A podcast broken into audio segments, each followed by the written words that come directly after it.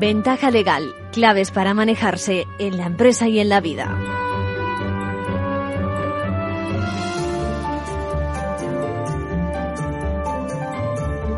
Perdida toda esperanza de rectificación y ante el patente deterioro del Tribunal Supremo y del Consejo General del Poder Judicial, que no puedo evitar, mi presencia al frente de estas instituciones carece ya de utilidad y sería además contraria a mi propia conciencia profesional, por lo que se impone mi renuncia como presidente, ya que mantenerme a partir de ahora en esta responsabilidad solo puede servir para convertirme en cómplice de una situación que aborrezco y que es inaceptable.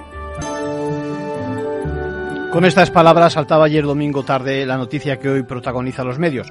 Sin duda es el asunto que está en la actualidad, no solo en los, los medios de corte jurídico, las declaraciones del presidente del Tribunal Supremo y del Consejo General del Poder Judicial ayer mismo renunciando tras los episodios que venimos narrando los últimos prácticamente cuatro años, era una noticia que no por esperada ha dejado de ser importante, ¿no?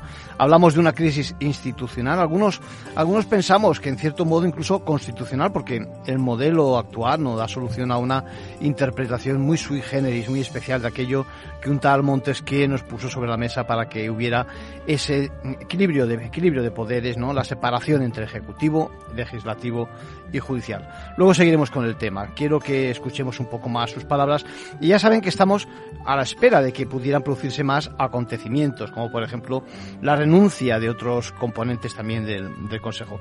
Bueno, a fecha de hoy, mejor dicho, de estos minutos no sabemos el resultado de la reunión in extremis de los principales representantes políticos en Moncloa, solo sabemos que se han sumado Bolaños y Pons a la reunión y bueno, vamos a ver cómo se desarrollan los acontecimientos. Hoy en Ventaja Legal vamos a contar, por supuesto, con las novedades jurídicas de la mano de nuestros compañeros de la abogacía y, en la habitual sección de Manual de Crisis le dedico un par de minutos a aquel, aquel latinajo ¿no? que se impuso, recuerdan, aquello del rebus sic stantibus, ¿no? que resulta que todo el mundo de repente sabía en qué consistía. Bien, pues ahora con la serenidad que produce que haya pasado ese pico de crisis, aunque estemos en otra, pero ya es diferente, quiero que repasemos precisamente qué consiste esa figura, coincidiendo también con que la Audiencia Provincial de Madrid ha dictado una sentencia de referencia que además abunda en la doctrina que el Tribunal Supremo había establecido desde el año 2014, ¿no? En plena sabiduría de todo sobre lo que suponía la rebus sic stantibus de marchas, de marras, perdón, uno eh, explicaba precisamente lo que decía el Tribunal Supremo, y, pero tenía la sensación de que caía en saco roto con tanta interferencia de legos, ¿no? Permítame una pregunta por otra parte. Eh, uno de ustedes, alguno de ustedes seguro que es un influencer, ¿no? O, a lo mejor lo es su hijo o su hija, eh, al que se le dan también TikTok, las redes sociales, etcétera. Bueno, en el caso de que lo fuera, ¿por qué no se asesora legalmente? Eh? Para eso nos van a visitar a Zahara Ramos, la CEO de, y fundadora de Digital Embassy, y Pablo Doñate, eh, gazapo de Baidiola, eh, socio de Andersen. Eh, bueno, en la segunda parte vamos a conocer mejor esa alianza entre esas dos empresas, el despacho de abogados y la consultora para asesorar a esos nuevos profesionales que algunos lo son, créanme, o por lo menos debieran profesionalizarse también acometiendo rigurosamente pues los temas legales. Solo un matiz un matiz que luego nos van a apuntar los dos invitados. ¿no? Hay tres clases de influencers. Por una parte, el denominado celebrity, ¿eh? que tiene una profesión detrás. Luego, el generador de contenidos, y que acaba siendo una celebrity. Y luego, el microinfluencer. Es el caso, por ejemplo, de nutricionistas, entrenadores personales, etcétera. Y por cierto, Ojo que en el fondo la cuestión que tenemos que resolver, si hablamos éticamente, es precisamente de dejar claro si se trata de publicidad o no, si estamos hablando de promoción de productos o no. ¿Por qué? Porque una cosa es divulgar en el marco de compromisos con una marca y que se tenga contraprestación y además, además las marcas se están arrancando a ejercer algún tipo de control editorial sobre dichos contenidos. Ahora sí empezamos con nuestra ventaja legal de hoy.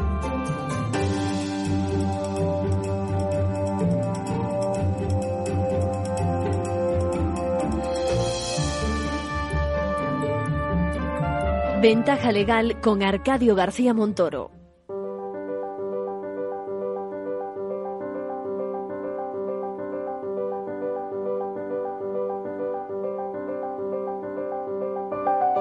Ahora en Ventaja Legal, la actualidad semanal de la abogacía.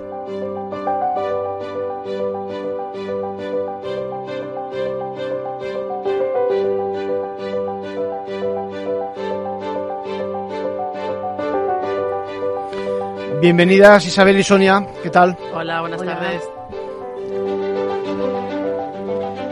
Saludos a todos. Vamos a empezar hablando de nuestro sistema de justicia gratuita. El Consejo de Europa, en un informe sobre los sistemas judiciales europeos, ha revelado que España es el país que gestiona más asuntos, pero está entre los que peor los paga.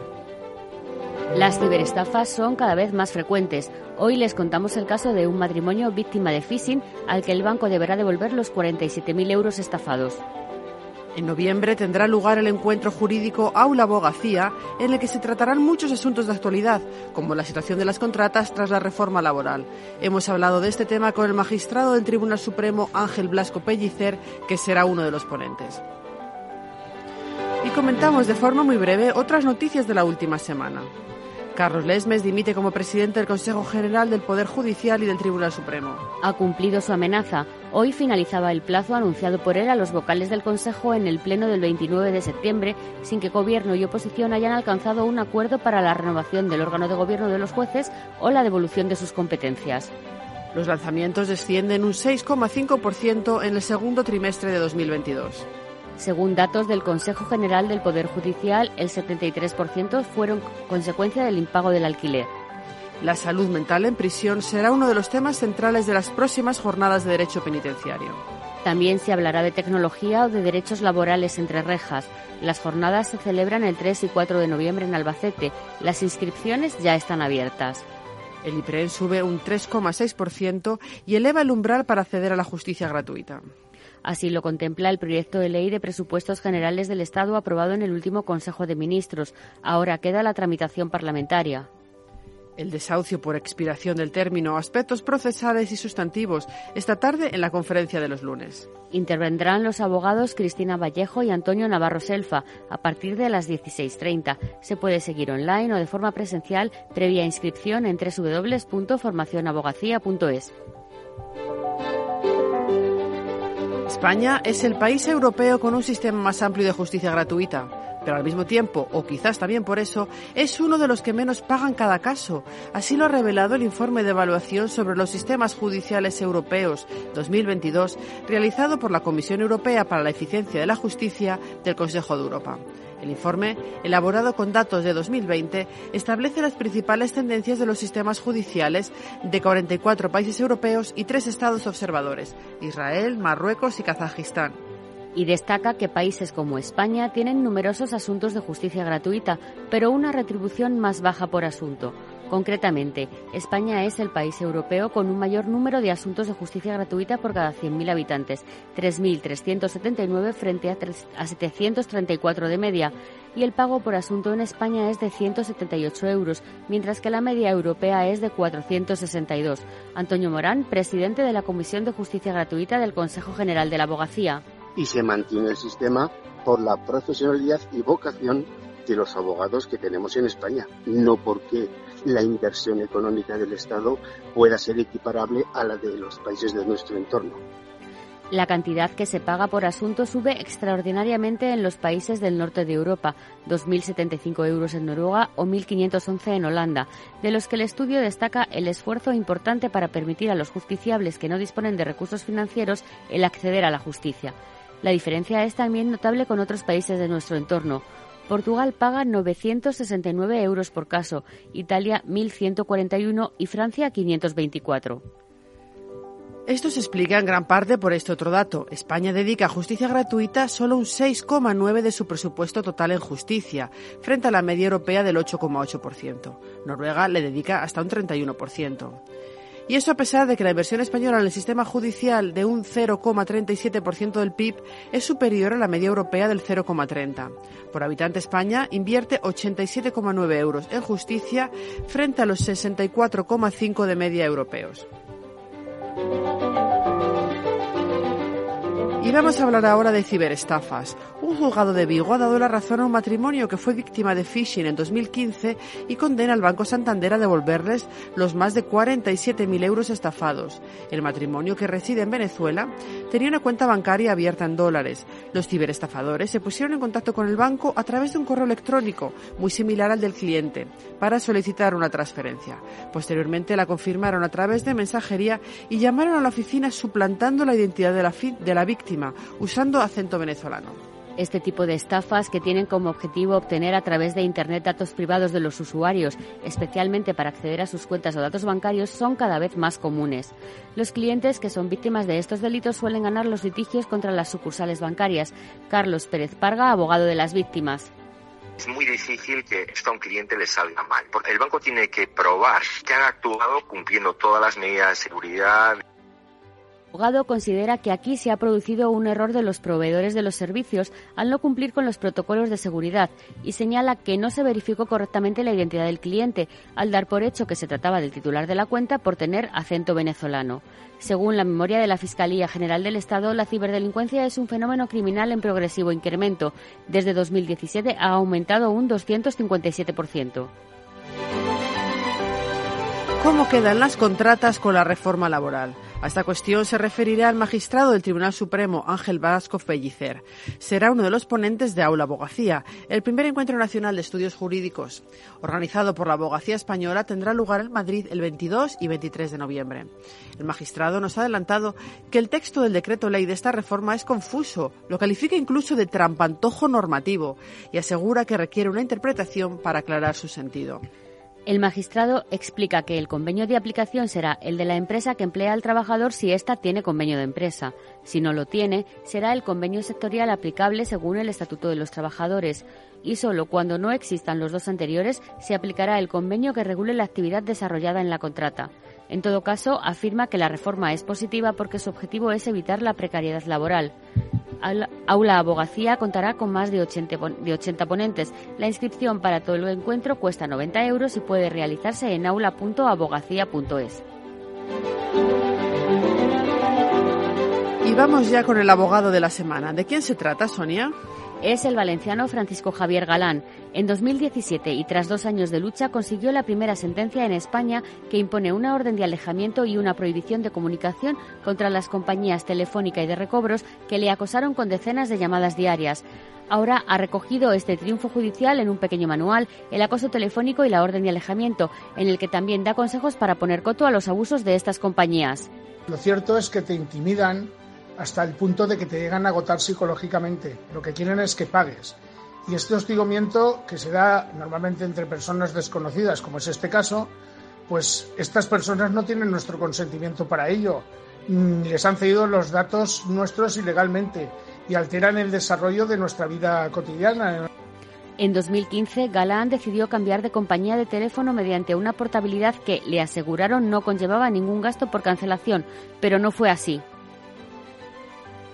realmente ya no son los 80 euros que te reclaman, porque me reclamaban 80 euros y uno puede pensar, bueno, y por 80 euros eh, vas a este periplo. Ya, pero es que son los 80 euros multiplicados por todas aquellas personas que sucumben y acaban pagando los 80 euros, que hay pues más de 90.000 personas, pues multiplica y verás el negocio que es. Le inscribieron en un registro de morosos y comenzó a recibir continuas llamadas y mensajes tanto a su teléfono como al de su hija menor de edad. Reclamó ante el Ministerio de Industria y paralelamente interpuso una denuncia de acoso y estafa en el juzgado de instrucción número uno de Valencia, que le dio la razón. Sin embargo, el acoso telefónico no cesó y solicitó la prohibición de llamadas a la audiencia provincial. El letrado ha abierto ahora otra pelea, conseguir que se incluyan las llamadas de compañías telefónicas como delitos que cometen las empresas. Enhorabuena al abogado. Con esto terminamos por hoy. Hasta la semana que viene. Muchas gracias Isabel, muchas gracias Sonia. Gracias.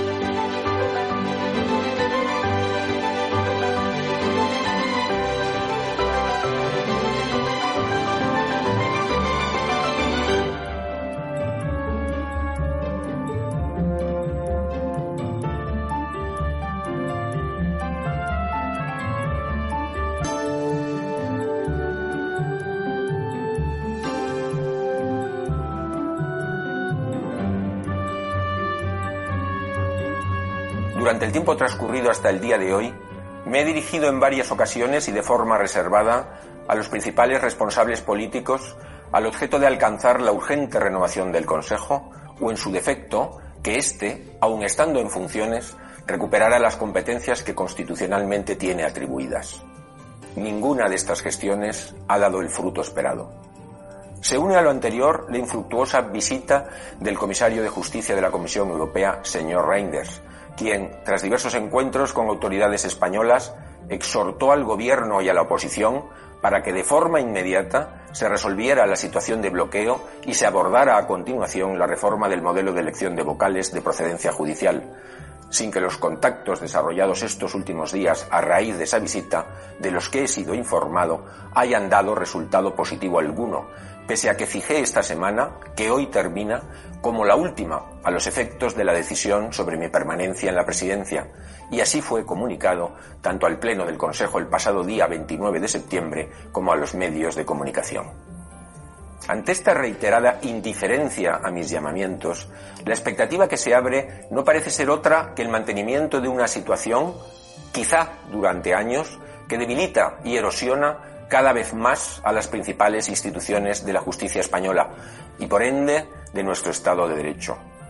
He sostenido siempre que el respeto a la Constitución y a la ley es inexcusable y compromete a todos los poderes públicos, con mayor intensidad si cabe, cuando se trata de los jueces o de sus órganos de gobierno.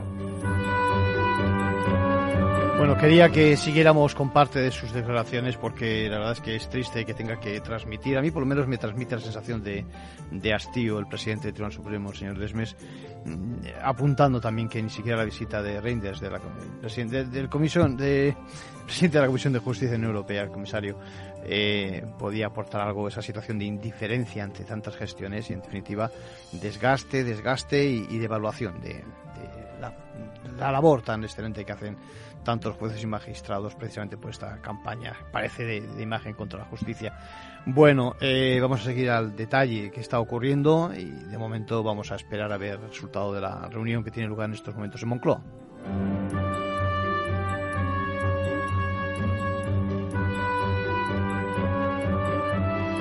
Manual de crisis. Reglas a seguir en caso de necesidad.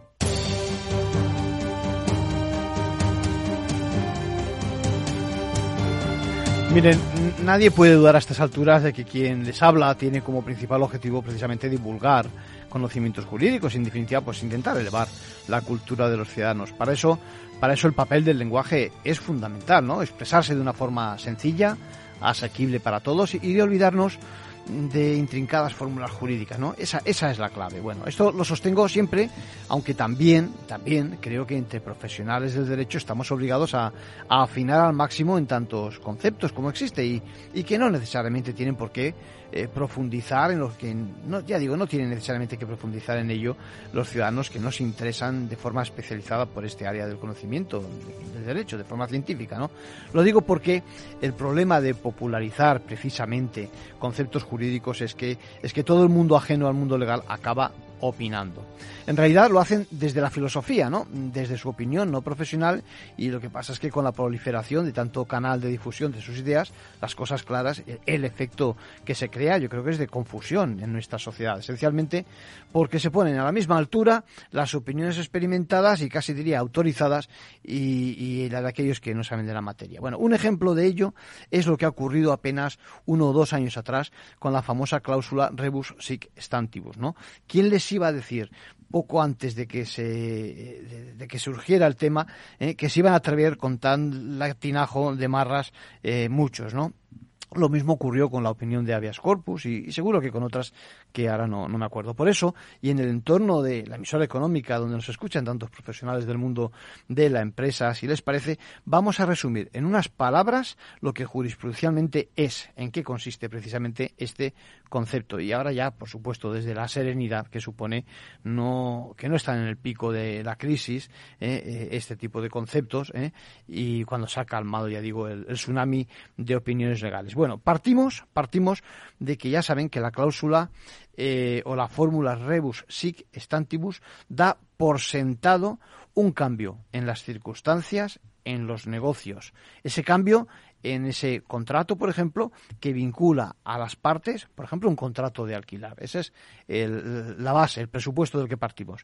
Y diríamos que incluso lo que puede ocurrir, el temor, es que pueda desaparecer precisamente la base de ese negocio, pero que en circunstancias eh, especiales, digamos, eh, eh, igual no hacía falta hacer algún tipo de retoque. Por eso, la teoría que estamos comentando en primer lugar, lo que requiere es eh, que se frustre o que se convierta en inalcanzable precisamente la finalidad económica primordial del contrato. Eso es lo fundamental. Es decir, que se pueda frustrar o incluso mm, romper del todo, eh, no conseguir esa finalidad económica del contrato. Y en segundo lugar, cuando se produce una desproporción entre las prestaciones, es decir, es necesario que incluso se pueda dar la destrucción o la desaparición de ese juego que tienen, que se prestan, por una parte la prestación y por otra parte la contraprestación que se ha pactado. ¿eh?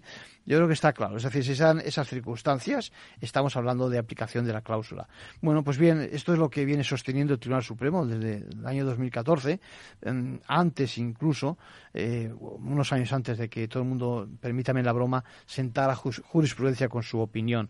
Bueno, aquí la que vale es la de nuestro tribunal y en ese sentido recordar precisamente que ahora acaba de salir una, conocer una sentencia precisamente de la audiencia provincial donde en un caso donde analizaba que el demandante abondaba una cantidad de 2.800 euros, no admite más allá de la contraoferta de esos 2.250 mensuales que le ofrece el arrendador. Ya seguiremos hablando más adelante, todavía más, de la cláusula rebus sic stantibus.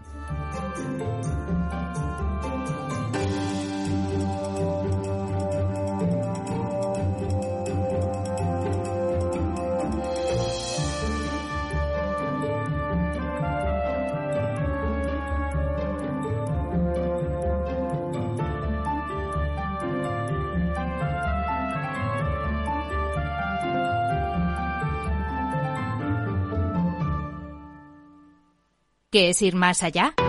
Con Arval podrás llegar donde te propongas de la forma más sostenible y darle a tu empresa todas las soluciones de movilidad que necesite, asesorando con las mejores opciones de movilidad para las distintas necesidades de tu flota, con vehículos electrificados, bicicletas, coche compartido. Arval, la transición energética arranca aquí.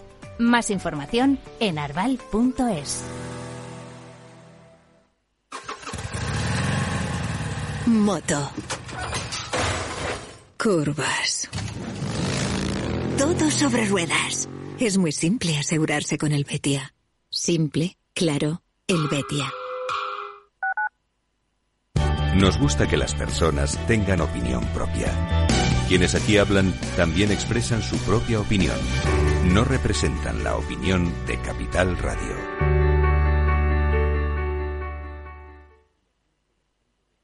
Disfruta de la mejor cocina gallega en Montes de Galicia. Todo un clásico moderno en el barrio de Salamanca. Disfruta de la variada dieta atlántica, de las mejores carnes y pescados tratados con respeto y transparencia y regados con una de las mejores bodegas de la zona. En grupo, en familia o en pareja, Montes de Galicia te ofrece el espacio perfecto en cada ocasión. Esto te estás perdiendo si no escuchas a Luis Vicente Muñoz en Capital, La Bolsa y la Vida. Juan Ignacio Crespo, experto financiero. Los bancos centrales pueden crear dinero de la nada, pero no pueden crear microchips de la nada. No te confundas. Capital, la bolsa y la vida con Luis Vicente Muñoz, el original. Esto te estás perdiendo si no escuchas a Rocío Arbiza en Mercado Abierto.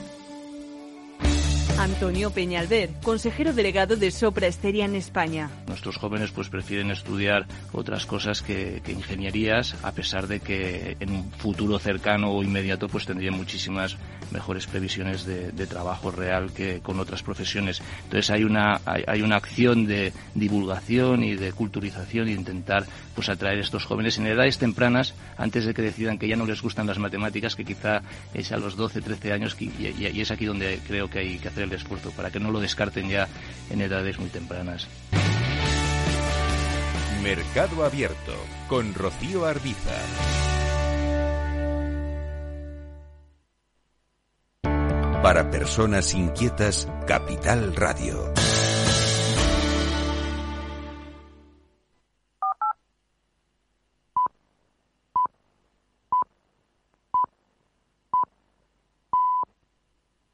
Ventaja legal con Arcadio García Montoro.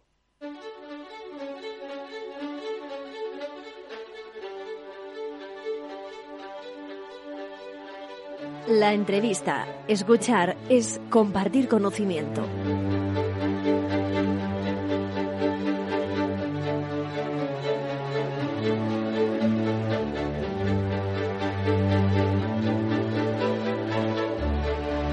Bueno, hablar de, hablar de marketing a estas alturas y de comunicación hoy día es muy, pero que muy complejo, ¿eh? porque junto a, a, los medios, a los medios tradicionales han nacido tantos otros, que si las redes sociales, Twitter, Instagram, Facebook y muchas otras que seguro que se las saben ustedes mejor que yo. El caso es que el marketing, las ventas y la divulgación ha experimentado un impulso con los nuevos, no sé si llamarles así, operadores, comunicadores, eh, se les conoce como influencers. Pero la verdad es que queda mucho por hacer precisamente en materia de influencers.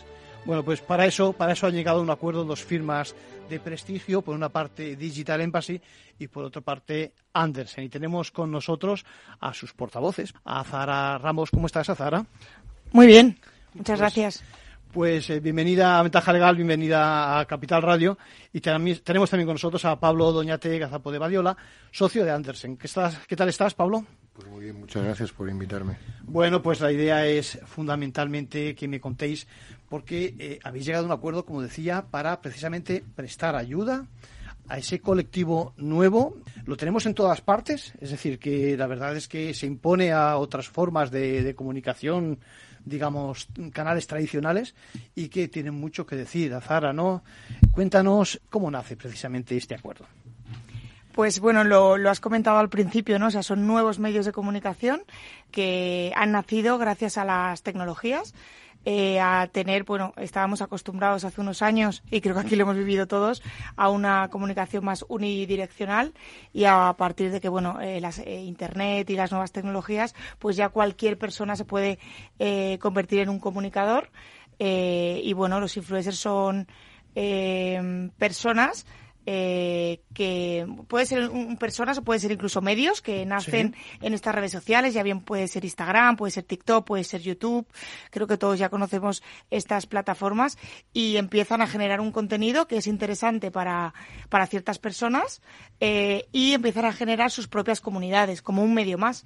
Entonces, las marcas empiezan a interesarse por estos medios, eh, New Media, que llamamos nosotros en Digital Embassy, sí. y, y, es ahí cuando necesitamos poner un poco de orden ¿no? Y, y, profesionalizar este nuevo sector, que ya lleva unos años, pero que debido a cierta a, a tener mucha actividad y muchas campañas, pues eh, hemos necesitado de un despacho como Andersen para eh, lidiar entre eh, en todas estas campañas que la gente no sabe lo que hay detrás, pero hay muchísima contratación, mucho negocio, muchísimo negocio, mucha responsabilidad, mucha responsabilidad social. Sí. sí. Bueno, ¿y quién nos diría a los despachos de abogados, eh, Pablo?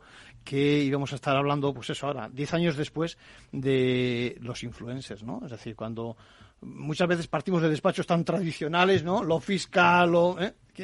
¿cuál es vuestro aterrizaje precisamente en la materia? Pues sí, ya lo dice, ya te lo enseñan derecho. El, el derecho va detrás de la realidad social. ¿no? Sin duda.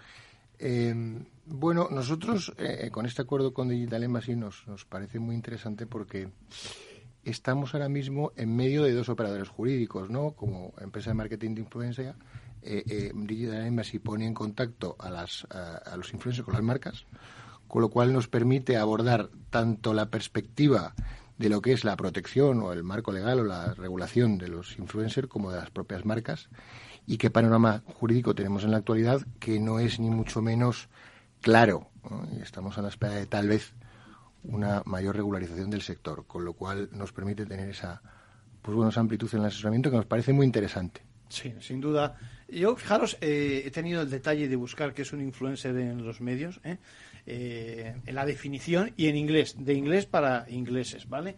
Y leo textualmente, es la persona que influencia en otros, eso aporta poco, ¿vale? Pero dice, la persona que tiene la habilidad de influir en potenciales compradores de un producto o de servicios promocionando o recomendando precisamente los, eh, los productos ¿eh? a través de los medios. Eh, ¿Estás de acuerdo con esa definición, Zara? Bueno, mmm, no mucho porque creo que el influencer está de to en toda la, toda la vida han habido influencers, desde Michael Jordan con las Nike, ¿no? Sí. Ese fue uno de los primeros influencers que conocemos todos. Como decía anteriormente, la tecnología ha hecho que otros influencers nazcan. O sea, no solo, antiguamente se conocían los influencers por ser personas que tenían una profesión y se convertían en influencers de, de, marca. Ahora ya con tu, con tu contenido, con el contenido que generas, que no que de momento no está considerada una profesión, pero yo creo que un generador de contenido es una profesión, que creo que sería lo primero que habría que profesionalizar. Pero no lo dudes, no lo dudes, sí, sí. Eh, y a partir de ahí eh, nace lo que se llama un influencer generador de contenido. Nosotros eh, distinguimos tres tipos de influencers dentro de nuestra agencia. El influencer celebrity, es decir, un influencer que tiene una profesión detrás, que puede ser una modelo, puede ser un cantante, puede ser un futbolista. Sí, sí. Eh, el, segundo influencer, que es el influencer generador de contenido, que posiblemente, eh, gracias a esa gran comunidad de millones, y ya hablamos de uno, dos, tres millones de seguidores, ha pasado a ser una celebrity. Todo el mundo conocerá a una Chiara Ferragni, por ejemplo, o a las Kardashian, que empezaron así, contando su vida y, ahora son influencers. Eh, bueno, celebridades. Y por último estarían los microinfluencers, que son personas que también tienen una profesión detrás e influyen de manera un poquito más pequeña en comunidades eh, también en redes sociales, como puede ser un nutricionista. Pues Una persona que tiene 20.000 seguidores, pues son 20.000 potenciales clientes en comprar un producto de nutrición o en un entrenador personal. Y estos son los tres bloques en los que diferencian los influencers. Me parece muy buena la clasificación. Lo cierto es que eh, todos ellos necesitan de apoyo jurídico, ¿no? Bueno, es más, es que desde un punto de vista jurídico ni legal no hay una definición todavía legal de influencer. Sí, señor. Eh, ahora mismo tenemos, por un lado, la Ley General de Publicidad, la Ley de Servicios de Sociedad de la Información, que regulan un poco lo que es la práctica publicitaria y qué normas deben observar, en este caso, los influencers como eh, comunicadores de contenidos, y Autocontrol, que es una asociación para el autocontrol de la publicidad, donde eh, cada uno de sus miembros y socios animan a los influencers con los que contratan a que a través de, una de un formulario pues eh, se dan de alta y puedan ser partícipes de, de esa asociación. Eh, eh, el sector se garantiza o se caracteriza por, por la autorregulación. Entonces, claro, ¿qué puede hacer o no puede hacer un influencer y, con qué tienen que tener cuidado las marcas? Pues tenemos que ir fundamentalmente hasta que la Ley General de Comunicación Audiovisual se desarrolle a través de un reglamento que han dicho recientemente que, que entrará en vigor y nos diga exactamente, en términos legales, qué se considera influencer, pues tenemos que ir a lo más próximo que, hay, que es autocontrol.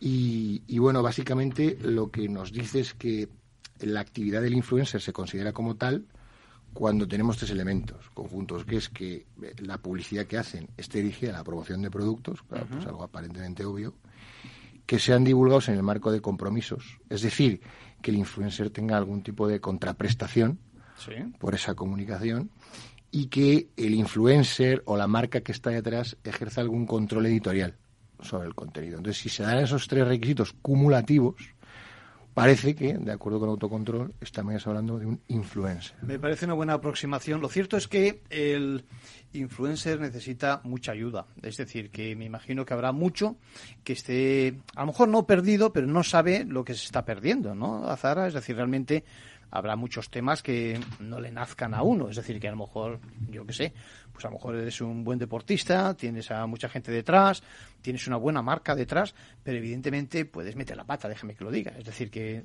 hay aspectos que tendrás que cubrir y que, en definitiva, te exigen profesionalizarte. ¿No estáis en ese punto, quizás? Hmm. Exactamente. De hecho, muchos de ellos empiezan, de repente te llega un email, un mensaje, y hola, que queremos colaborar contigo y la mayoría de colaboraciones, la primera colaboración, yo diría que en la mayoría de casos es puramente gratis. Es decir, la marca te da algo y tú hablas de la marca y, y así se empieza. Entonces, gratis y poco será, me imagino. Exacto, qué mal se empieza, ¿no? Porque hay muchas... Eh, también es cierto que luego pues quieren tendrán que ver el potencial que tiene ese influencer y bueno es normal no también eh, pero empezando de esa colaboración gratis donde no hay una posiblemente yo diría en un, me voy a, voy a un poco a echarme a la piscina, pero yo creo que en un 90% de, de las colaboraciones que se hacen no hay una contratación detrás, o sea, no hay un contrato. Eh, y por tanto, pues, ¿qué vas a reclamar? O sea, mm, a mí me ha pasado muchas veces que me han dicho, oye, no me, no me ha funcionado esta campaña, es que el influencer no ha hecho esto que yo quería que hiciera.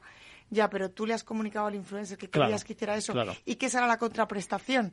O sea, al final ahí, de ahí viene pues el contrato, ¿no? Que tenemos que hacer para ver qué contraprestación, ya sea económica o no económica. Sí, sí, sí. eh, mostrarla en ese contrato para que todas las partes estén Claro. sepan lo que tienen que hacer. Claro, sobre todo porque en derechos decimos, eh, contratos sí que hay, lo que pasa es que muchas cosas no están reflejadas, ¿no? Lo que hace falta, me imagino que entráis vosotros dándole cuerpo a, a esa Sí, relación, ¿no? Evidentemente podría ser un contrato verbal, pero Ah, para, eso para es. eso no estamos. ¿no? Ahí Para eso estamos, ahí estamos, sí, sí. Y hay que definir muy bien eh, influencer versus marca, pues eh, cuáles son las obligaciones. Claro.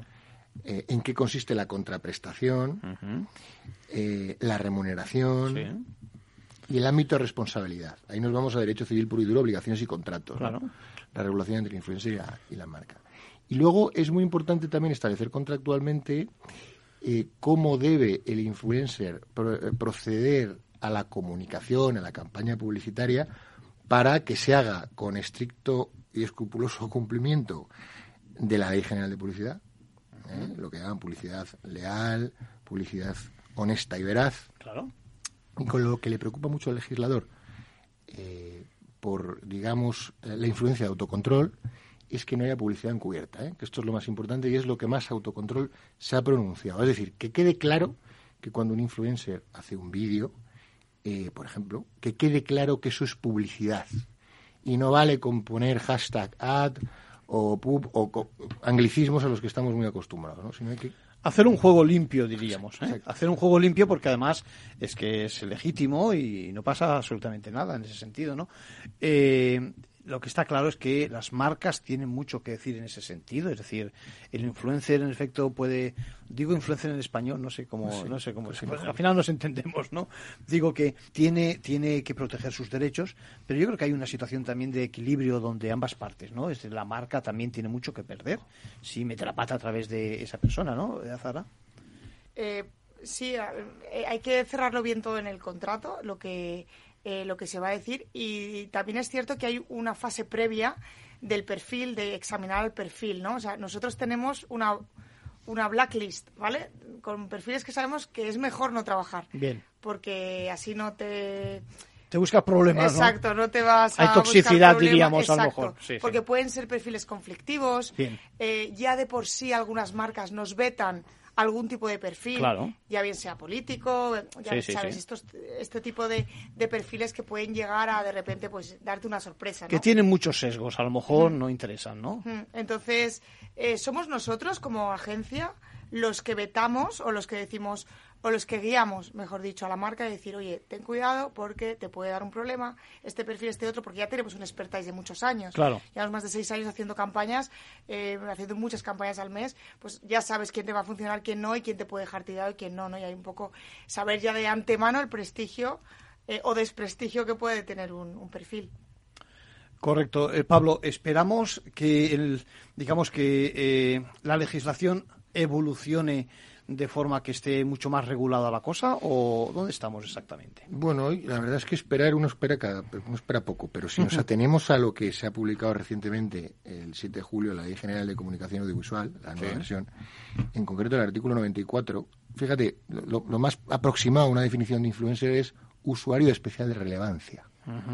Pero claro, eso no está en vigor. Tenemos que esperar al desarrollo reglamentario de lo que es un usuario de especial relevancia para que nos digas un, especial relevancia, un usuario de especial relevancia es alguien que tiene X miles de seguidores, Claro, ¿no? claro. ¿Cuál es el ámbito de aplicación? Claro. Entonces, ¿esperamos que haya una mayor regulación? Sin duda.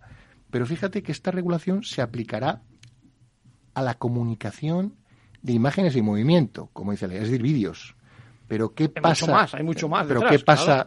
Pues con un anuncio normal, con una foto? Por ejemplo. Pues no lo tenemos. ¿Es esperable que legalmente parezca? Pues sí, porque los organismos europeos de regulación están presionando, están presionando, han presionado a la CNMC de aquí para que se haya, para que se lleve a cabo una regulación y que incluso se prevean mecanismos sancionadores frente a ciertos incumplimientos. Entonces, esperemos cuándo, no, no lo sabemos.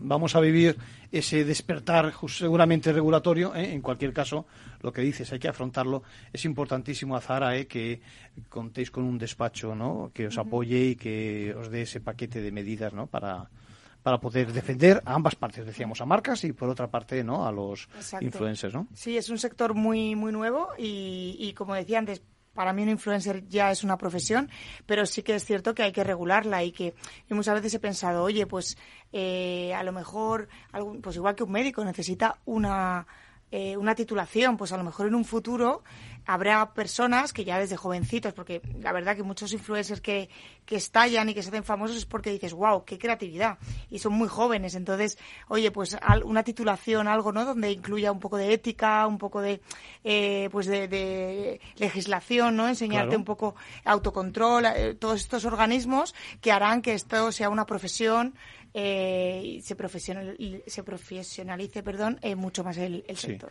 Me pregunto yo qué pasa con eh, tantos que de repente de un día para otro tienen miles de seguidores en, en las redes, ¿no? Me imagino que vosotros estáis encima, ¿no? Eh, controlando precisamente ese tipo de distorsiones, ¿no?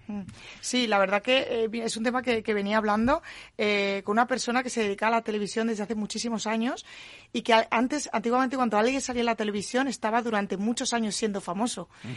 En el mundo del influencer Es marketing rápido, ¿no? es ínfimo. A veces hay una persona que está una semana y a la semana ya no se acuerda nadie eh, de, de- de ellos, ¿no? Eh, también es cierto que yo creo que esto es parte de que hay que regularizar esta profesión. eh, Dar apoyo porque, también, ¿no? Claro, es que incluso tú eres un influencer y una marca te quiere contratar y no sabes en qué darte de alta como autónomo. O sea, Claro. no existe un, Sí, sí, sí. un, un epígrafe de influencer o te tienes que meter como actor o Sí. como algún epígrafe que no se sienten identificados. Claro. Entonces hay que empezar por ahí, ¿no? O sea, profesionalizar y poner un epígrafe para, oye, yo me dedico a esto y hago esto. y- Tantos chicos y tantas chicas, jovencitos, que, eh, que rompen el molde, precisamente, como influencer. eh, si yo fuera su padre, es que no sabría exactamente qué tienen que estudiar. Les diría, a lo mejor, eh, y porque os tengo aquí delante, pues por una parte estudia Derecho y por otra parte estudia Marketing, ¿no? Es decir, es, es, es difícil confeccionar una carrera a la medida para este tipo de profesionales, ¿no? Sí, esto es como, yo siempre lo comparo con el fútbol. Muy pocos llegan Sí. y los que llegan, pues muchos han tenido que dejar los estudios. Claro. Y has tenido que confiar en el entrenador, en que lleve una buena una vida sana eh, y en un montón de factores que han hecho que, que ese que ese perfil triunfe y sea un futbolista de éxito. Claro. Yo siempre digo lo mismo, me preguntan muchísimos padres de, es que mi, pa- mi hijo quiere ser influencer y yo no quiero, y yo tal. Yo siempre digo, va a ser una profesión más Sin duda. y van a llegar muy pocos. O sea, entiendo que ahora mismo ahora haya pues muchísima gente joven que quiere ser influencer porque es la novedad y, y es lo que ellos consumen. Claro. Entonces yo, yo quiero eso, ¿no? Eh, bueno, y, y para eso pues confianza y yo creo que hay que, si tu hijo crees que tiene talento, que es importante, o sea, si ves que no le pega patadas al balón, pues tu hijo no puede ser futbolista, aquí igual, no hay que ver un poco el Si talento. tiene gancho frente al micrófono, frente a, ¿no? Exacto, lo mismo lo a puedo extrapolar a las modelos, o sea, Exactamente pues- igual, sí, sí, sí. Sí, eh, me, me interesa mucho, antes lo comentábamos fuera del, fuera del micrófono, digamos la comunicación a determinados sectores que pueden ser sensibles. Estamos hablando de menores, ¿eh? estamos hablando de mayores, estamos hablando del consumo de algunas eh, sustancias o... ¿eh? Eh, me imagino que eso vosotros desde, desde las agencias lo tenéis muy en cuenta, ¿no? Es decir, que, digamos, de alguna forma orientáis y, y también jurídicamente explicáis, eh, ojo, ahí nos podéis meter, ¿no? Me imagino. Sí, tenemos sectores que nos sabemos que no podemos publicitar como los medicamentos. O sea, Por eso sabemos que no vamos a tener nunca una campaña con un influencer que no sea especializado. O sea, es decir, si es un médico, sí. Hay muchas sanitarias que están en, y sobre todo pe- em, pediatras, que tienen comunidades espectaculares y, sí, ayudan muchísimo a mamás, sobre todo primerizas. Sí, sí. Y alguna vez hemos hecho algo con ellas, sí, ahí sí que se puede. Eh, también el alcohol, o sea, es un tema que hay que tratar y todas las publicaciones que hacemos las segmentamos a mayores. Afortunadamente, esto es gracias a las plataformas como Instagram o Facebook, que te permite segmentar eh, esa publicación a, a mayores de 25 años, casi siempre. Todo un reto jurídicamente. Yo creo que me imagino que tendréis muchas consultas y, y más que van a llegar, ¿no? Es decir, Fíjate, a propósito de lo que decía Zara, recientemente Autocontrol se ha pronunciado mucho sobre la publicidad de los juegos de azar online Ah, claro. llevada a cabo por influencers. Claro, claro. Y ha, y ha- y ha- y ha sancionado el jurado de publicidad de autocontrol por no observar la normativa sectorial y no estar en consonancia con el espíritu del código de influencers, Claro. que es lo más parecido que tenemos, alguna fuerte regulación hasta la fecha que entrando en el 2021, ¿no? Por no observar. En este caso eran pues influencers que aparecían dando la sensación de que ganaban un montón de dinero a través de las apuestas online, ¿no? Publicidad un poco confusoria de cara a la protección del consumidor, ¿no? Que es lo que se mira mucho el consumidor y los menores. Fíjate que me estoy acordando yo ahora de los influencers que están en el terreno de lo financiero también. Es decir, estamos hablando de un sector, en esta casa, claro, nos interesa mucho la economía y evidentemente eh, en el sector financiero, bueno, hace poco hemos conocido escándalos, ¿no? Donde parece que es muy fácil ganar dinero con todo el mundo cripto y luego pasa lo que pasa, ¿no? Me imagino que eso lo tenéis en cuenta, ¿no, Azara? Sí, totalmente. O sea, es un sector también que, igual que, que hablamos de salud y de alcohol, hay que hay que tener mucho cuidado con lo que con lo que se anuncia y también está ahí un poco de, nuestra parte dar esa profesionalidad y que no todo vale. El código ético, eh, cuéntame, contadme algo del, código ético porque ya que es lo que tenemos, no, eh, por lo menos que sepamos, eh, Pablo, algo de, ese código. Pues mira, el código ético es muy, es muy, está accesible a cualquiera. En la página de autocontrol son seis artículos, es muy sencillito. Y lo que viene a decir son tres cosas fundamentales. Uno, que no me voy a repetir, lo hemos dicho antes, que se considera influencer, ¿vale? Efectos de autocontrol. Que no es poco, aunque parece poco lo que hay, ¿no? exacto, exacto, exacto. Que no es poco, ¿no? Eh, una aclaración general de que hay que respetar la publicidad en el sentido de que no puede ser engañosa, confusoria. Y otra declaración específica en el punto de que hay que respetar eh, la legislación sectorial. El juego, sí, sí los medicamentos. pero, pero ¿dónde se centra fundamentalmente? Pues os parece una declaración de intenciones, ¿no? Pero se centra en dos, en dos cuestiones fundamentales. La primera, en, eh, están muy preocupados por la publicidad encubierta, lo que hemos señalado antes. Es decir, que cuando se emite un vídeo quede claro que eso es publicidad y que no tengo que mirar detrás, bajar en el banner, pinchar un enlace legal, que quede muy claro, eso es lo que más preocupa. Y luego, eh, eh, ese código ético, desde el momento en que tú como influencer o como marca eres un asociado o un socio de autocontrol, te es vinculante. Mm. Con lo cual se te puede, digámoslo entre comillas, enjuiciar al amparo del, juro, del, sí, te, abren de publicidad. Te abren un expediente y te exigen si te estás pasando a otros pueblos o... Exacto. Y, y, si perteneces al colectivo y estás adscrito a autocontrol, por eso se promueve por parte de las empresas de marketing de influencia para dar pues mayor seriedad a esta práctica pues ese te puede reprender haciéndote remover el anuncio. Y al final eso afecta al prestigio, que es lo que el prestigio de la marca que ha contado con ese influencer y del propio influencer, ¿no? Sin duda. Es donde más hincapié se hace, ahí, y de cómo se debe eh, establecer esas advertencias de que es publicidad con algunos ejemplos. Yo no sé qué es antes, si va a decir la gallina o el huevo, en este caso el influencer o la marca eh, casi diría que muchas veces la marca puede superar, evidentemente, al influencer, ¿no? A Zara. Es decir, me imagino que. A ver, con, este tema sí que es cierto que hay mucha controversia y, no se sabe bien, ¿vale? Pero hay influencers que de repente eh, me han dicho, es que si pongo el hashtag ad, me bajan los impactos. Mm. Aquí las plataformas tienen mucho que decir, yo no.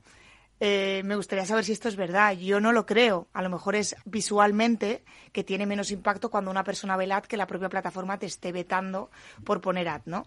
Eh, ad, la arroba, para, para traducir que no todo el mundo va... Claro, mm. lo que te piden es hashtag ad o poner arriba publicidad patrocinada por, que eso sería lo correcto. Eso es la clave. Bien.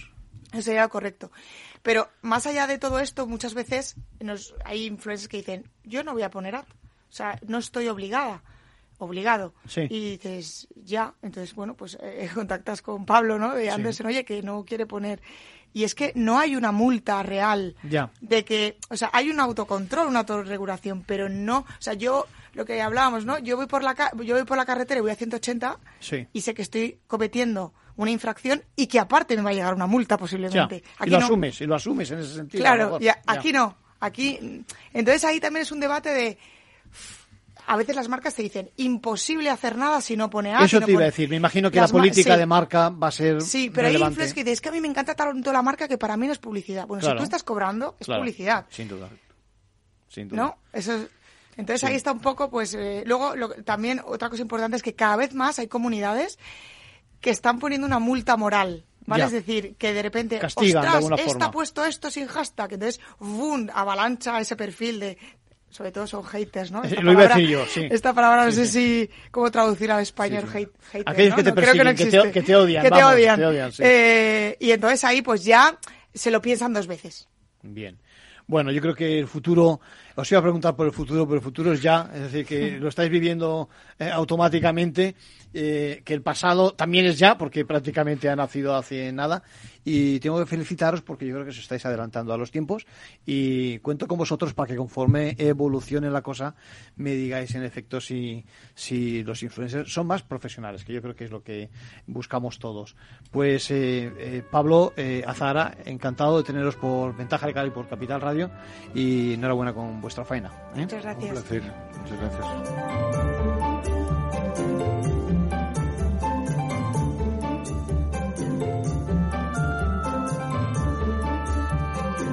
Bueno, y ahora algo, algo que seguro que les interesa si tienen una página web o si, por ejemplo, si siguen las noticias o mm, persiguen determinadas opiniones vía Internet, ¿no? Acabamos de conocer una sentencia del Tribunal Supremo que era, era necesaria, pues, eh, dado precisamente el volumen y la importancia que adquieren estos contenidos eh, en la actualidad, ¿no? Por primera vez se ha pronunciado el Tribunal Supremo sobre la legalidad del cierre administrativo de páginas web, es decir, por la administración. Lo que hace es aclararnos que solo podrá la administración bloquear el acceso a un sitio web sin contar con una autorización judicial, es decir, cuando se utiliza para actividades que no tienen que ver ni con la información ni con la libertad de expresión. En esos últimos casos, el cierre administrativo de esas páginas web tiene que corresponder precisamente a la justicia, a nuestros jueces y tribunales. En realidad eh, no cambia nada, es decir, viene a aplicar el mismo criterio que en el caso de los medios de información clásicos se está utilizando. Es decir, estamos hablando de, yo que sé, de, de televisiones, de radios, por supuesto de prensa. Eh, la resolución es importante esencialmente no solo por la aclaración, sino porque además asimila los sitios web a los medios de comunicación. Habla de esos otros medios de comunicación en estos dos supuestos donde consistía consiste en dar información o facilitar opiniones. En el caso que se ha resuelto, la página web vendía medicamentos prohibidos y por otra parte promocionaba el derecho al aborto. Pues bien, la primera parte se debió cerrar sin esa autorización judicial y la segunda tiene que estar amparada pues eh, por las libertades de información y expresión y necesitaba precisamente de una resolución judicial.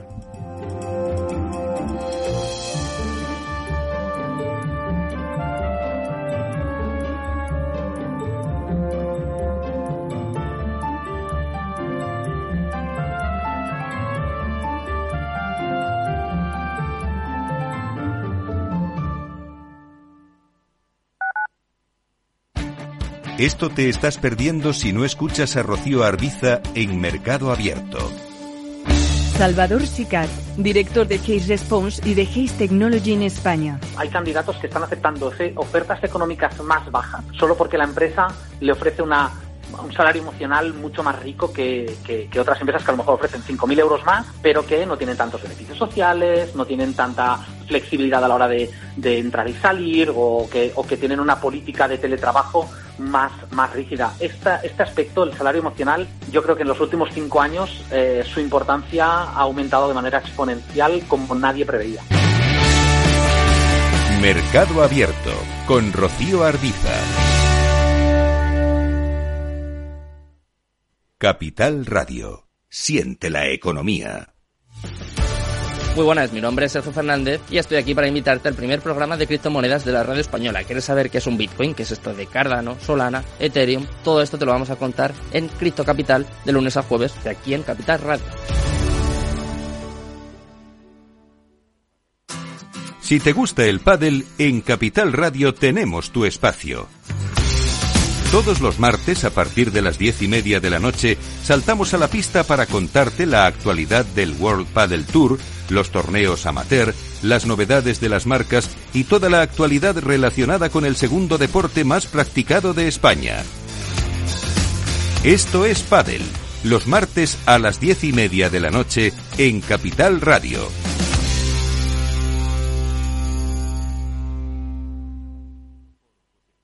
Nos gusta que las personas tengan opinión propia.